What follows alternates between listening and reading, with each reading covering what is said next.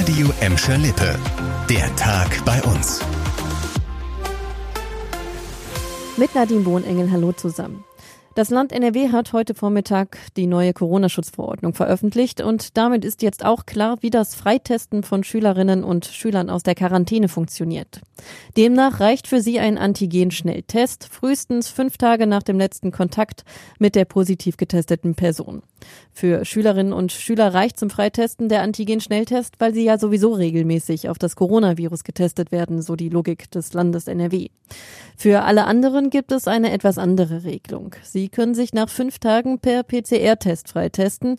Erst nach sieben Tagen reicht auch hier ein Schnelltest. In jedem Fall aber gilt, die Quarantäne kann nur vom Gesundheitsamt aufgehoben werden. Eine vom Amt verfügte Quarantäne kann immer nur vom Amt beendet werden. Details dazu stehen in den jeweiligen Verfügungen. Im Kreis Recklinghausen ist das Vorgehen aber klar. Schülerinnen und Schüler, die sich frei testen dürfen, können ihr Testergebnis an eine spezielle E-Mail-Adresse schicken und nach entsprechender Antwort des Gesundheitsamts am nächsten Tag zur Schule. In Gelsenkirchen funktioniert es ganz ähnlich und auch im Bottrop könnt ihr euch per Mail früher aus der Quarantäne befreien lassen. Weitere Infos und die passenden E-Mail-Adressen findet ihr auf radioemschalippe.de. Mittelalterfans können sich in diesem Jahr wieder einen schönen Becher Met auf dem Michaelismarkt in Bottrop gönnen. Nach einjähriger Corona-Pause findet der Michaelismarkt in Bottrop auf dem Marktplatz an der Adolf-Kolping-Straße wieder statt. Am letzten Septemberwochenende werden den Besuchern an über 30 Ständen Essen, Trinken oder Requisiten rund um das Thema Mittelalter angeboten. Außerdem wird es Bogenschießen, ein handbetriebenes Karussell oder Märchenerzählungen für Kinder geben.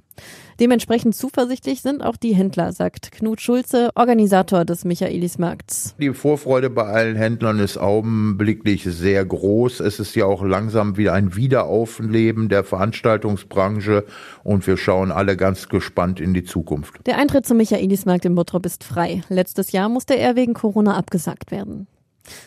Es wird noch mal richtig sommerlich in Gladbeck, Bottrop und Gelsenkirchen. Es gibt viel Sonne und um die 26 Grad. Wer sich im Freibad noch mal die Sonne auf den Bauch scheinen lassen möchte, sollte allerdings bedenken, dass das Gladbecker Freibad ab heute seine Öffnungszeiten verkürzt.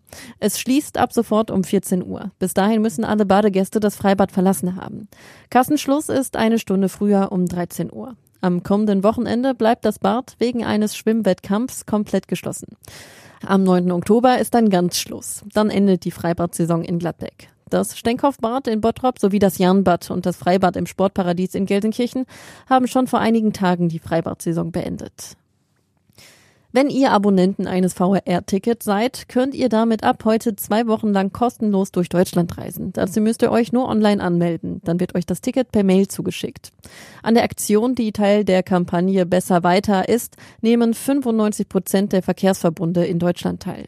In NRW sind es alle. Mit der Aktion möchten sie den öffentlichen Nahverkehr nach der Corona-Krise wieder attraktiver für die Menschen machen. Das war der Tag bei uns im Radio und als Podcast. Aktuelle Nachrichten für Gladbeck, Bottrop und Gelsenkirchen findet ihr jederzeit auf radio und in unserer App.